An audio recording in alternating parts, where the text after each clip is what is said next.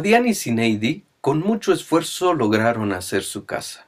Ellos y sus hijos estaban felices de poder disfrutarla. Yo me imagino la casa de ellos de dos niveles, hecha de madera y con mucha área verde en la parte de atrás. La verdad no sé exactamente cómo era la casa, pero así me la imaginé en su momento. Pasados unos años, alguien tocó la puerta de su casa. Era el abuelo. Y como normalmente ocurre, los nietos saltaron felices a recibirlo y darle la bienvenida en la casa. Ocurrió que el abuelo no tenía lugar a donde ir. Al inicio, Sineidi no tenía problemas en atenderlo y cuidarlo, y los nietos estaban encantados de que el abuelo viviera con ellos. Pero al pasar los días comenzó a desagradarle a Sineidi la presencia del abuelo. Ella se quejaba con Adián.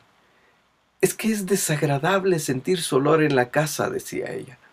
Y para colmo, tengo que estar aseando el baño cada vez que lo usa, recoger su ropa y seguían las quejas.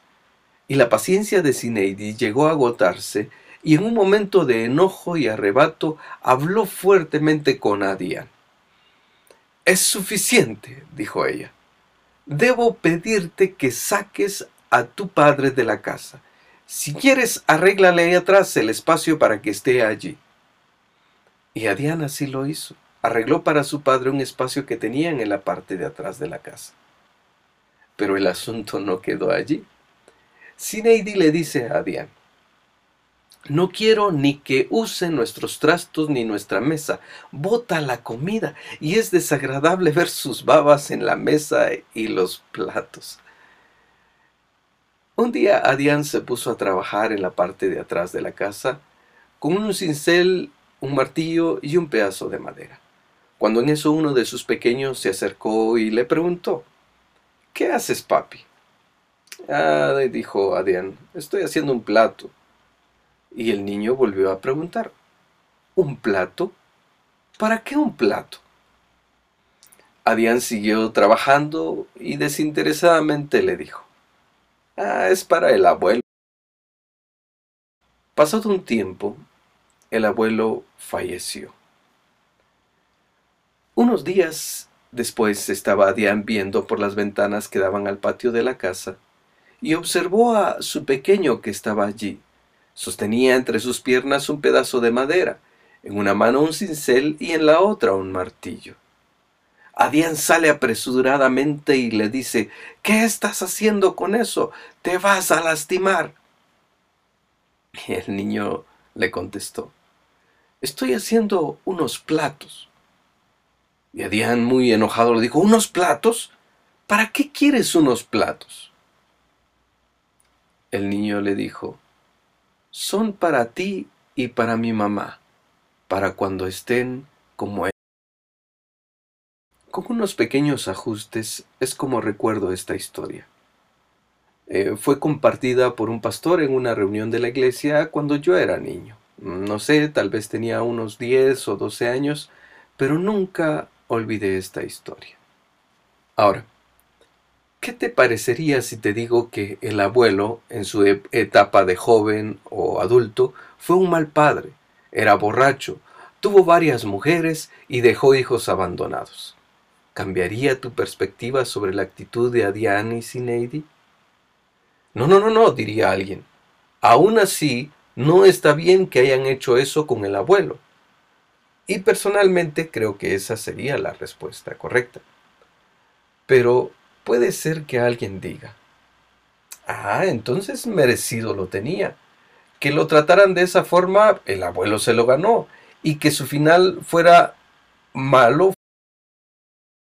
Si el abuelo hubiera sido así, un mal padre, borracho, que tuvo varias mujeres y dejó hijos abandonados, con la actitud de Adián, el ciclo podría seguir de forma interminable. El abuelo hizo mal, el hijo lo trata mal y el nieto iba a tratar mal al padre. Un ciclo interminable.